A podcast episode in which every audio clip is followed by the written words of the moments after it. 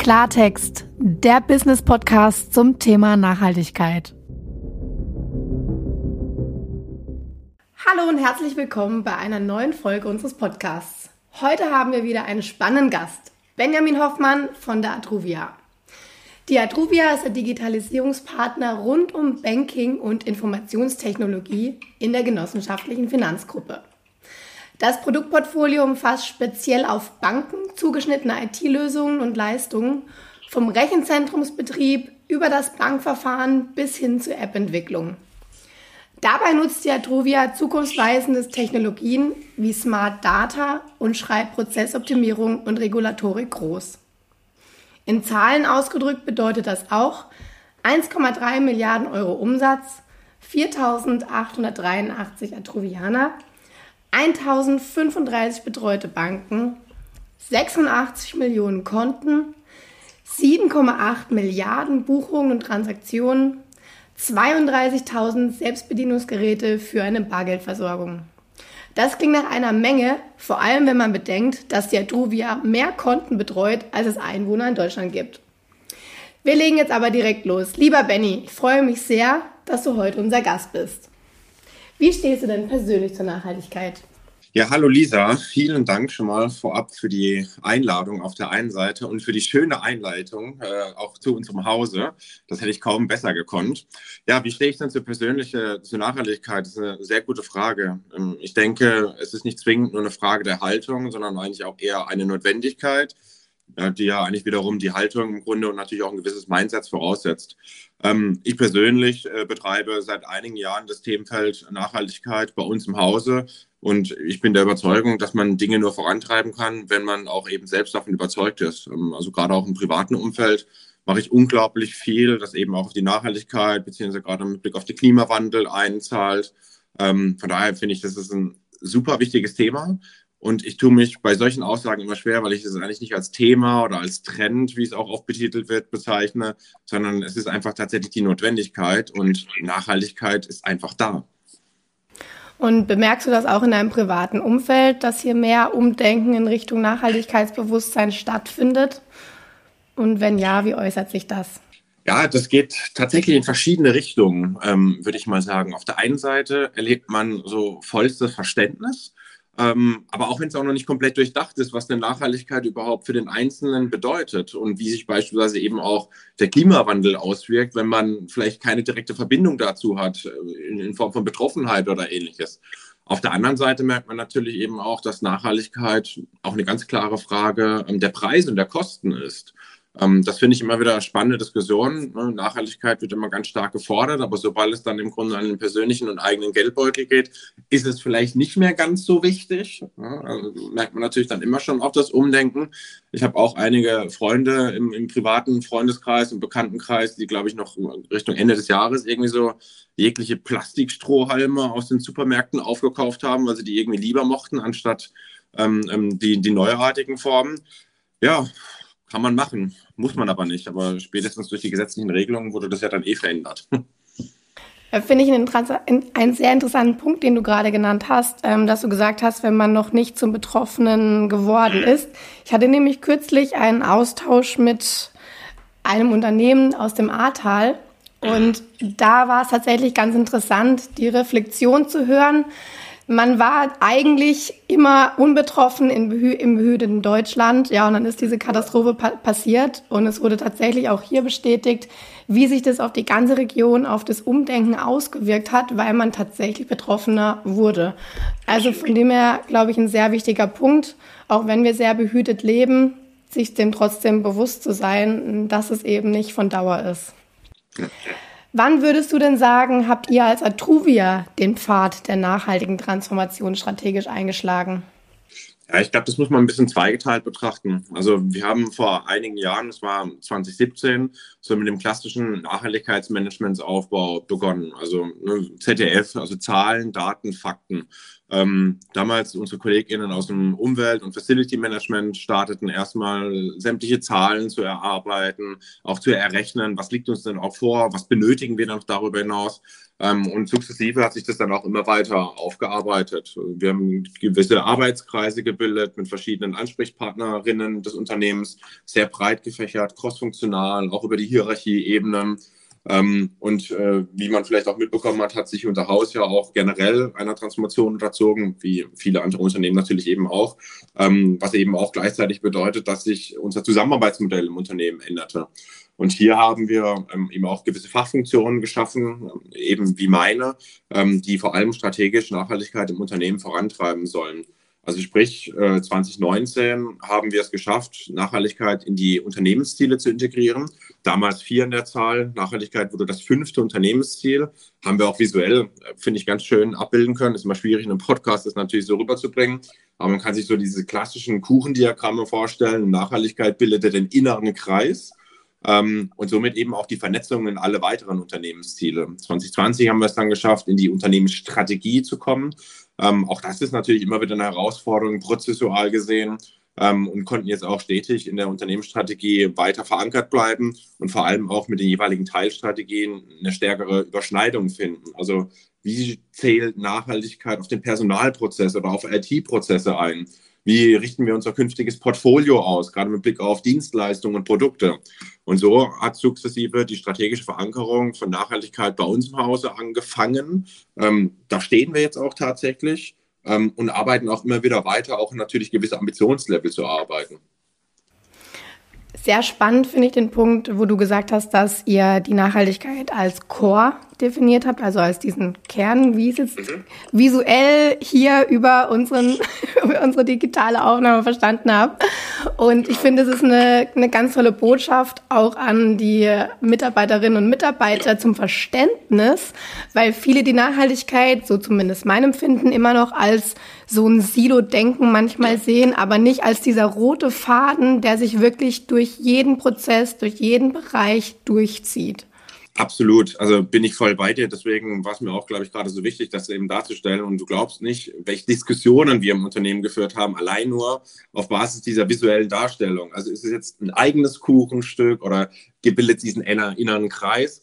Und wir waren einfach der Überzeugung, dadurch, dass die Vernetzung in alle weiteren Teilbereiche stattfinden muss, also das ist eigentlich ähm, unausweichlich, ähm, haben wir eben auch daran festgehalten, dass Nachhaltigkeit diesen inneren Kreis bildet und dementsprechend auch für die Mitarbeitenden im Unternehmen sichtbar wird, wie Nachhaltigkeit sich auch wirklich mit allen anderen Themen vernetzen wird. Ja. Was genau ist denn deine Rolle als Principal Expert Sustainability bei der ja. ja, guter Punkt. Äh, muss ich sogar noch und Stakeholder Management hinzufügen. Also so lautet tatsächlich der volle Titel ähm, der Rolle. Ähm, super breit gefächert, muss man sagen. Das macht es eh auf der einen Seite herausfordernd, aber auf der anderen Seite auch sehr, sehr spannend. Ich hätte ja gerade eben schon angesprochen, dass sich unser Unternehmen vor knapp über zwei Jahren ähm, einem neuen Zusammenarbeitsmodell gewidmet hat. Also wir haben das Unternehmen tatsächlich gerade von den Zuständigkeiten und ähm, Verantwortungen ähm, so ein bisschen von links auf rechts gedreht. Wir haben Bereiche, Führungsebenen, ähm, Bereichsleitung, Abteilungsleitung aufgelöst und haben uns dann eben auch nach Service- und Geschäftsfeldern sortiert. Also sehr kundenorientiert aus der Perspektive. Unsere Geschäftsfelder richten sich komplett auf unsere Kunden aus, primär natürlich auf unsere Bankinstitute, aber natürlich haben wir noch weitere Kunden. Und die Servicefelder sind zuarbeitend, aber natürlich eben auch eigenständig sortiert. Ähm, hier haben wir neue Rollen geschaffen wie People Leads, Tribe Leads, also einmal eine personelle Führung der Mitarbeitenden, auch wenn gleich wir nicht mehr von Führung sprechen wollen, sondern eher von, von Leadership. Also Führung und Leadership unterscheidet sich auch sehr stark aus meiner Sicht. Ähm, Tribe Leads, die die fachliche Verantwortung gegenüber den Mitarbeitenden aufzeigen, fachliche Themen weitertreiben. Da haben wir Projektmanager, die natürlich gerade sehr stark auf Projektbasis unterwegs sind und Principal Experts, ähm, Experts wie meine Person, die eben themenorientiert unterwegs sind, also strategische Themen im Unternehmen vorantreiben sollen. Ähm, und unter anderem hier ist natürlich der ganz starke Punkt in Richtung Sustainability, Nachhaltigkeit, aber auch alle anderen Facetten, ähm, die wir darunter definiert haben, zu sehen. Denn Nachhaltigkeit bietet bei uns im Unternehmen oder bildet bei uns im Unternehmen eher das übergeordnete Dach. Also ich versuche wieder in einem Bild zu sprechen. Wenn wir uns mal ein Dach vorstellen, das ist sozusagen das Nachhaltigkeitsdach. Und die Säulen bzw. das Fundament darunter sind eben die weiteren Facetten der Nachhaltigkeit. Also wir orientieren uns nach den klassischen drei Säulen in Richtung der ökonomischen Aspekte, ökologischen Aspekte, aber auch dem sozialen.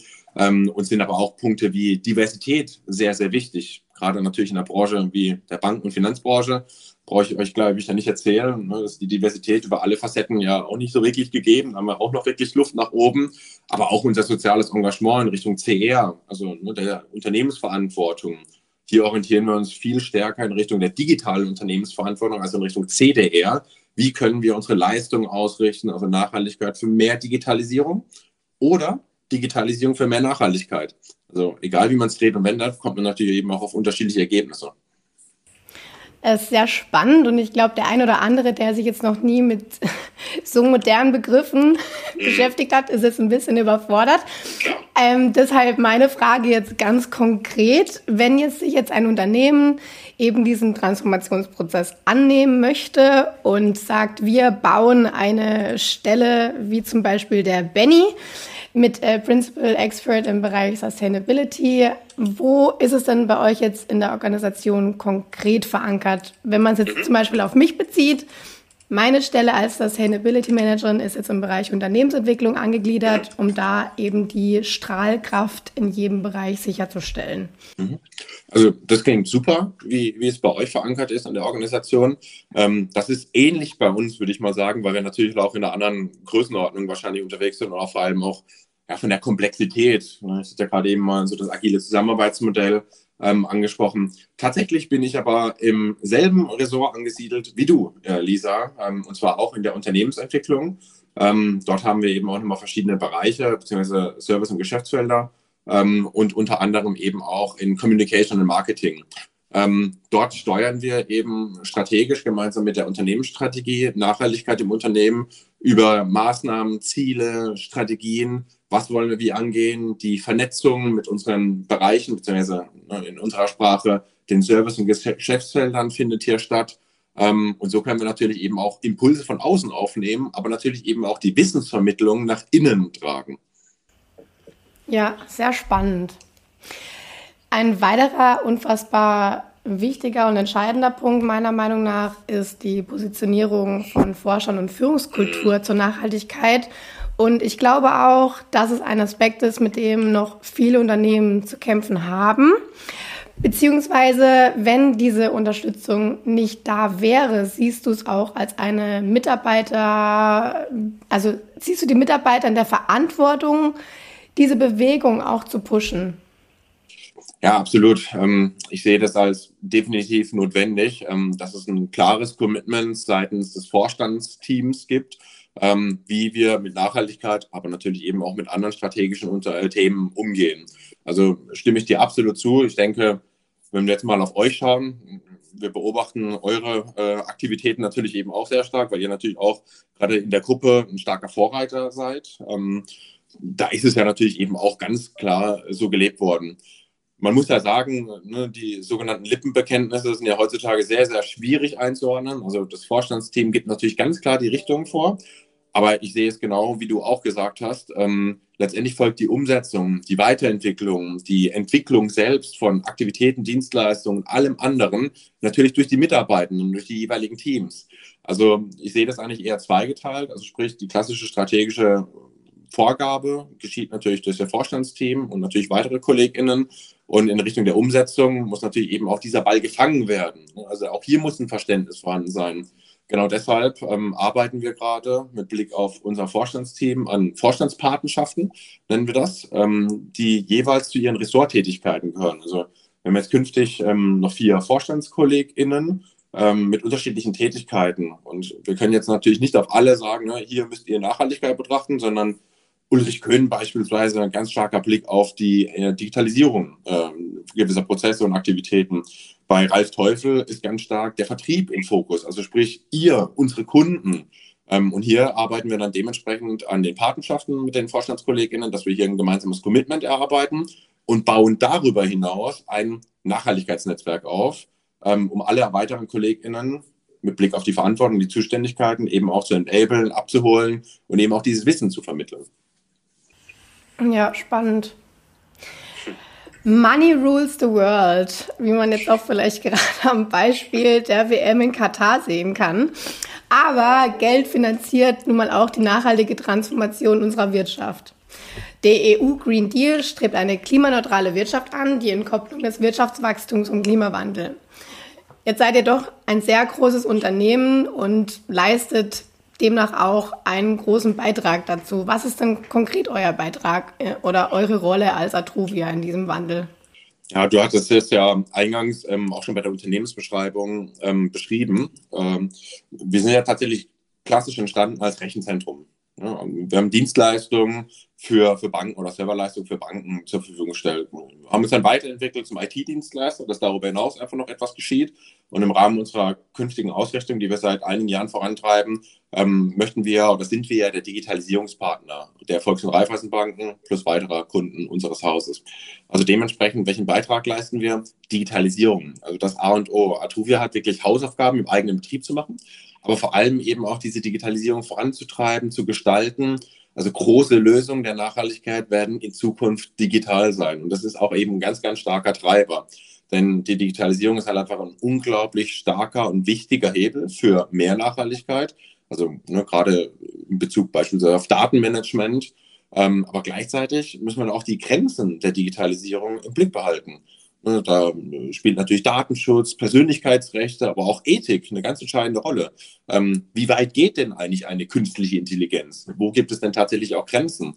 Und ich hatte es ja vorhin schon mal benannt, gerade CDR, also die digitale Unternehmensverantwortung, ist im Kontext von Digitalisierung ähm, nach Möglichkeiten eben auch zu schauen, wie wir als Finanzdienstleister, Digitalisierungspartner bei Sustainable Finance unterstützen können. Wie können wir Dinge leichter machen? Wie können Daten belastbarer werden oder Prozesse effizienter? Das sind ganz, ganz viele Hebel, die wir bei uns im Hause identifiziert haben, welchen Beitrag und welchen Mehrwert hier ähm, geliefert werden kann, um unter anderem auch, ich hatte es gerade eben angesprochen, immer Ethik, ähm, so eine Art Wächter über Ethik zu sein. Also Atruvia macht schon längst ähm, Dinge, wo, wo man in Richtung der digitalen Unternehmensverantwortung auch sagen kann, das wurde dort erfunden, ähm, in Richtung Sicherheit, Datenschutz. Aber dann muss man natürlich eben auch sagen, das befindet sich auch innerhalb des Unternehmens. Und hier haben wir gerade mit Blick auf unsere internen KollegInnen viele Interviews, viele Gespräche geführt, ähm, was alles mitgedacht werden kann, wie künftige Entwicklungen auch schon unter Nachhaltigkeitsaspekten weiterentwickelt oder überhaupt entwickelt werden können. Du hast es gerade schon angerissen und mhm. erklärt. Ihr seid ja jetzt ein IT-Dienstleister und mhm. kämpft ja demnach jetzt mit Blick auf unsere Zuhörerinnen und Zuhörer auch mit anderen Herausforderungen als zum Beispiel ein produzierendes Gewerbe. Mhm. Was sind denn jetzt bei euch im Unternehmen die größten Hebel in Richtung klimaneutrale, klimafreundliche Organisation? an denen ihr arbeitet? Weil oftmals hört man ja auch, Digitalisierung und Nachhaltigkeit laufen ja nicht immer mal Hand in Hand. Mhm. ja, also absolut. Ich meine, die größten Hebel sind tatsächlich eben auch Strom. Ähm, du hast gerade eben angesprochen, wir betreiben ja auch diverse Rechenzentren, um natürlich eben auch Leistungen für unsere Kunden zu erbringen ähm, und laufen glücklicherweise schon seit vielen Jahren, seit 2016 bereits, unter Ökostrom. Das ist einer unserer größten Hebel gewesen. Ähm, dementsprechend konnten wir in den vergangenen Jahren schon unsere Emissionen um knapp 80, 85 Prozent reduzieren und haben uns auch dieses Jahr wieder in die, in die Unternehmensziele geschrieben, dass diese Reduzierung weiter stattfinden muss. Ähm, also gerade mit Blick auf Energieeffizienz, äh, äh, äh, Energieeffizienz sind die Hebel natürlich auch in gewisser Weise begrenzt, weil Strom zu reduzieren funktioniert natürlich nicht zu hundertprozentig, da die Leistungen für Kundschaft weiterhin aufrechtgehalten werden müssen. Aber allein schon die, die Umstellung von Strom ähm, auf Ökostrom, aber eben auch effizientere Prozesse, effizientere Ladezyklen beispielsweise zu schaffen, das sind mit unter anderem die größten Hebel, um unser Haus in Richtung einer klimaneutralen Organisation zu bewegen. Und mit Blick auf eure Kunden merkt ihr da auch Umdenken oder ein Fordern jetzt mit Blick auf euch als Dienstleister in Richtung mehr Nachhaltigkeit? Seid ihr da im Austausch? Ja, super, super wichtige Frage und auch gleichzeitig super schwierige Frage. Ähm, wir hatten es ja schon ein paar Mal behandelt. Äh, die Zuhörerinnen, die unser Haus kennen, wissen natürlich eben auch, dass äh, unsere Primärbanken unsere primären Kunden sind, die Volks- und Raiffeisenbanken. Ich, ich erkenne hier ein unterschiedliches Bild. Es gibt ne, eine gewisse Gruppe, einen gewissen Prozentsatz an Banken, die ich als sogenannte, ich würde mal sagen, Vorreiterbanken einschätzen würde. Ne? Beschäftigen sich schon seit vielen Jahren mit Nachhaltigkeit. Ne? Da zähle ich beispielsweise euch auch ganz stark dazu. Und genau deshalb sprechen wir eben ja auch heute. Wir sind schon seit längerer Zeit im Austausch. Ähm, gibt es noch viele weitere Banken im VR-Sektor, aber natürlich eben auch darüber hinaus. Wir haben natürlich eine GLS-Bank, in deren DNA es liegt. Die Kirchenbanken machen unglaublich viel. Wir haben ja seit geraumer Zeit auch die Umweltbank als Kunden gewinnen können. Ähm, und genau deshalb ist ja auch unser Ansatz dabei, wie wir uns strategisch ausrichten und schauen genau nach solchen Partnerschaften, nach solchen Kunden, wie beispielsweise der Umweltbank. Dann gibt es aus meiner Sicht so eine ganz, ganz große Masse, die sich in der Mitte irgendwie bewegt, so ein bisschen nach oben schauen, ein bisschen nach unten schauen. Ja, jetzt kommt Nachhaltigkeit langsam auf uns zu. Es ist gefühlt auf jeder Agenda drauf, aber natürlich neben, ich glaube, acht anderen Themen. Und dementsprechend ist es natürlich dann auch wieder zeitlich äh, äh eingedampft worden. Ähm, aber ich nehme wahr, dass, dass Nachhaltigkeit gerade bei uns in der Gruppe noch so stark als Kostenpunkt oder Einsparpunkt wahrgenommen wird. Wir machen jetzt ein bisschen weniger Strom oder stellen den Strom um, ein bisschen Papier einsparen oder Prozesse umstellen. Aber natürlich halt auch regulatorisch gesehen. Ne? Also was kommt in nächster Zeit auf uns zu? Taxonomie ist hier zu nennen oder auch mit Blick auf CSRD. Also da kommen ja auch richtige, richtige Bretter auf uns zu, muss man sagen. Und dann gibt es, glaube ich, noch so einen kleinen Prozentsatz. Ähm, denen Nachhaltigkeit, glaube ich, noch gar nicht wirklich was sagt und die natürlich eben auch gerade auf unsere Unterstützungsleistung, auf die Verbandsunterstützungsleistung eben auch angewiesen sind. Also ist sehr, sehr breit gefächert. Äh, würde ich auch mal gerne eine Frage zurückstellen. Also, wie ist denn so deine Wahrnehmung, gerade mit Blick aus eurer Perspektive? Meiner Meinung nach beschäftigen sich leider immer noch viel zu wenig Unternehmen mit diesem nachhaltigen Transformationspfad, obwohl dieser durch internationale Politik, wie zum Beispiel das Paris Agreement, der EU Green Deal auf europäischer Ebene und der deutschen Klimastrategie bis 2045 tatsächlich vorgegeben sind und Pflicht sind. Und ich kann es persönlich nicht nachvollziehen, warum die Nachhaltigkeit nicht, wie zum Beispiel auch bei euch in der Atruvia, wirklich den Kern jeder Strategie bildet und diese untermauert. Absolut. Jetzt noch eine interessante Frage mit Blick auf die Scopes 1, 2 und 3 in Unternehmen. Und zwar jetzt mit Blick auf die Banken, einfach um es den Zuhörerinnen und Zuhörern kurz zu erklären. Wir arbeiten, jetzt nicht wir konkret, aber auch im Verbund ähm, und darüber hinaus, andere Banken arbeiten daran, diesen Scope 3 greifbar zu machen und zu messen heißt, weil wir Banken müssen ja unsere Finanzierung von Unternehmen perspektivisch auch in unserer eigenen CO2-Bilanz mitbilanzieren. Heißt, wenn die Unternehmen, die wir finanzieren, nicht nachhaltig werden oder sich hier nicht in Richtung EU e Green Deal Konformität bewegen, werden wir es auch nicht schaffen. Und was ist bei euch konkret hier dieser Scope 3? Wie kann man den greifen?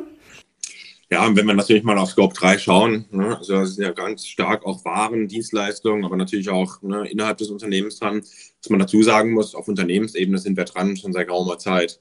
Ähm, gerade mit Blick auf unseren Corporate Carbon Footprint, ne, also ist natürlich die Produktebene, ist tatsächlich nicht so einfach. Das ist überhaupt nicht trivial, super schwierig muss man auch dazu sagen, ne, Systeme sind natürlich auch in den letzten Jahren, gar Jahrzehnten historisch gewachsen. Ähm, dementsprechend sind hier noch nicht wirklich Kennzahlen vorhanden. Also gerade mit Blick auf unsere Software, Rechenzentrumsleistung, vieles im Portfolio. Ähm, wir sind ja Mehrmandantendienstleister, also sprich, wir haben natürlich neben euch als Kunden noch diverse weitere Kunden. Ähm, und dementsprechend müssen wir natürlich eben auch schauen, wie können wir jeweilige Einzelbewertungen stattfinden lassen. Ähm, man kann es immer so klassisch irgendwie mit einem privaten Haushalt vergleichen. Also hier hängt natürlich unten am Strommessgerät mein eigener Zähler und ich weiß genau, wie viel Strom ich in einem gewissen Zeitraum verbrauche. Das ist natürlich in einem großen Rechenzentrum mit äh, mehreren Serverleistungen oder Tausenden von Servern ähm, gar nicht so einfach der Fall. Ähm, was man aber insgesamt dazu sagen muss, dass wir das schon so ein bisschen bedauern, dass wir da keine Antwort geben können. Ähm, aber es ist halt auch nicht so, dass wir da keine Antwort geben wollen, ne? weil die eben dann auch nicht auf belastbaren Füßen stände. Ich meine, viele Überlegungen gehen ja dann auch in Richtung Schätzung, Schätzwerte abzugeben, aber das ist aus unserer Sicht dann einfach nicht sauber, weshalb wir uns hier einfach auch die Zeit nehmen und auch geben müssen, ähm, dies eben auch sauber aufzustellen, wie wir eben auch künftig unsere Entwicklung und strategischen Ausrichtungen stattfinden lassen, um gerade, ne, du hast es gerade eben beschrieben, unsere Kunden, euch, die Banken, die Unternehmen, ähm, dementsprechend natürlich auch in der Berichterstattung unterstützen zu können. Ja. Jetzt ist die Atruvia mit über 4800 Mitarbeiterinnen und Mitarbeitern schon wirklich ein großes deutsches Unternehmen. Mhm. Und auch aus eigener Erfahrung heraus ist es nicht immer einfach, aber zwingend notwendig, alle diese Mitarbeiterinnen und Mitarbeiter zu erreichen.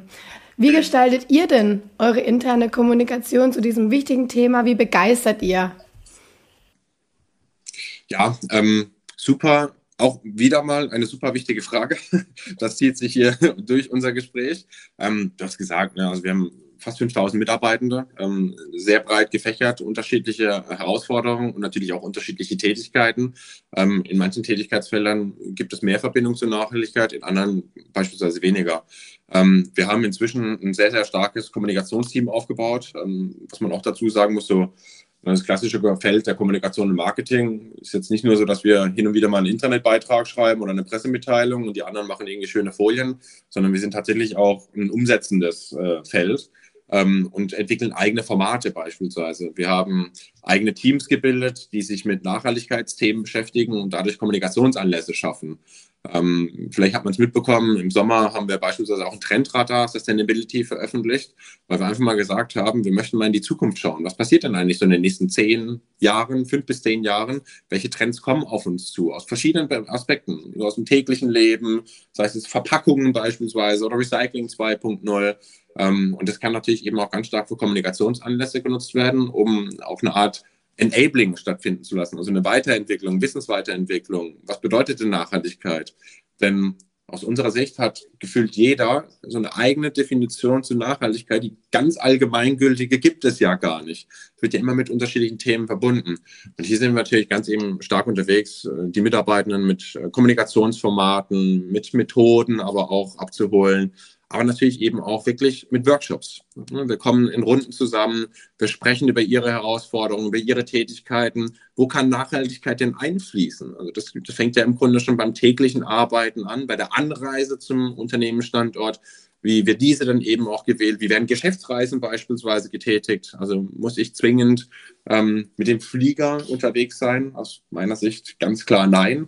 Da sind wir halt auch ganz klar dran, ne, mit Blick auf unsere Unternehmensziele, ähm, hier die Prozesse zu verändern. Also ist ja auch alles eine Frage der Planung. Klar sind Entfernungen manchmal etwas weiter, aber ähm, also ich kann nur von mir sprechen. Ich bin, glaube ich, nee, ich bin noch nie inlands geflogen ähm, und das aus Überzeugung.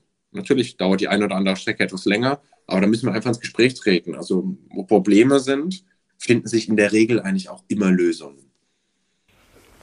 Das ist sehr positiv formuliert, finde ich super. Wir nähern uns der Zielgeraden, Benny. Welches Zitat möchtest du denn gerne mit uns teilen? Puh, welches Zitat? Das ist eine gute Frage. Ich glaube, so ein Zitat, das ich mir immer wieder mal äh, auch vor Augen ähm, nehme oder vor die Augen nehme, ist ähm, von Robert Swan. Und zwar sagte der einst, äh, ich glaube, die größte Gefahr für unseren Planeten ist der Glaube, dass jemand anders ihn rettet. Und das führt mich dann auch nochmal zu so einer Ergänzung. Wir sind halt inzwischen generell im Land, auf der Welt zu spät, so mit Einzelmaßnahmen unterwegs zu sein. Hier sparen wir mal da ein bisschen ein, hier wird da mal ein bisschen was geändert oder hier wird hier mal was umgestellt, sondern Nachhaltigkeit muss halt ganz stark auf die Prozessebene. Also es muss, muss auch gesetzlich geregelt und reguliert werden, ähm, um natürlich eben auch wirklich ein gesamtheitliches Bild darstellen zu können. Das fand ich jetzt echt ein super Zitat. Ich bin, ich bin immer noch bei dem Zitat. Ich konnte jetzt auch, wenn du darüber gesprochen hast. ich hing immer noch fest, aber es ist echt super. Ja, ich merke mir das. Danke. Sehr gerne. Du hast jetzt die Möglichkeit, unseren Zuhörerinnen und Zuhörern noch was mitzugeben. Deshalb würde ich sagen, die Bühne gehört dir. Ja, also die Bühne, äh, die gehörte ja auch die ganze Zeit schon uns in dem Gespräch. Ja, was möchte ich noch mitgeben? Ähm, ich glaube, wir haben ja schon vieles gesagt, auch nochmal die Herausforderungen unseres Hauses mit Blick auf den Verbund äh, nochmal versucht zu vermitteln. Ähm, ähm, wir finden, Nachhaltigkeit ist ein super, super wichtiger Punkt, den wir stetig angehen sind auch schon dabei, ne, die Verantwortungswege nochmal höher zu legen, dass wir noch mehr Sichtbarkeit auf Nachhaltigkeit bekommen. Wir müssen es auf die Persönlichkeitsebene sehen. Ähm, glaube, ich, jeder auch selbst für sein Handeln und für die Veränderung verantwortlich, die wir eben auch mitzutragen hatten. Wir hatten es ähm, eingangs unseres Gesprächs, ne, dass du von, den, von deinen Gesprächen mit den Kolleginnen aus dem Ahrtal gesprochen hast. Ähm, das ist ja ein Fakt, wenn ich jetzt so Meteorologen mal in diesem Sommer gehört habe, ähm, die sagten, ja, ihr könnt euch jetzt dran gewöhnen, das war der kühlste Sommer der nächsten Jahre. Bevor, also da kriege ich ja selbst schon Schnappatmung, wenn wir dann irgendwie im Sommer weit über 30, 35 Grad über längeren Zeitraum haben. Also von daher ähm, würde ich den Zuhörerinnen mitgeben, achtet darauf, ähm, achtet auf nachhaltige Aspekte, schaut, wie ihr etwas umschichten könnt. Natürlich kostet alles immer ein bisschen, ein paar Mark mehr, keine, oder ein paar Euro heutzutage mehr. Ähm, aber es ist ja auch alles eine Frage der, der Umschichtung. Ähm, ich glaube, wir sind alle selbst dafür verantwortlich, wie wir diesen Wandel gemeinsam gestalten können. Vielleicht abschließend dazu, weil wir es ja auch gerade medial ganz stark sehen. Ich halte beispielsweise nicht viel von diesem überstarken Aktionismus, ne, also sich in Richtung ne, irgendwie Flughafenbetriebe lahmzulegen ähm, oder sich auf die Straße zu kleben oder ähnliches oder historische Gemälde zu zerstören, äh, in welcher Form auch immer. Das ist für mich kein Stilmittel, wie man im Grunde auf den Klimawandel aufmerksam machen möchte. Ähm, das verärgert im Grunde ja nur die Betroffenen in den jeweiligen Fällen. Ich habe es selbst erlebt, dass ich, glaube ich, zweieinhalb Stunden irgendwie so auf einer Straße festhing, ähm, weil sich nichts bewegte. Ähm, und ich bin selbst überzeugt davon, diesen Wandel voranzutreiben. Und habe da eher so einen kleinen Groll gehabt, muss ich zugeben. Ja, äh, würde ich gerne so unterstreichen an der Stelle. Ich hatte es nämlich witzigerweise auch gestern gerade Ach. bei mir in der Familie darüber. Von dem her finde ich super, dass du das Thema aufgegriffen hast. Ich denke, es gibt viele andere Wege, ähm, die Nachhaltigkeit Absolut. zu bestärken und den Wandel zu befähigen, als ja in solchen Aktionen. Absolut. Lieber Benny, herzlichen Dank zum einen vor allem für deine Zeit, für unseren Podcast, aber auch für die wirklich sehr spannenden Einblicke in die Atruvia. Und in diesem Sinne würde ich sagen, bis bald an unsere Zuhörerinnen und Zuhörer. Bleibt nachhaltig. Vielen Dank für die Einladung. Alles Gute.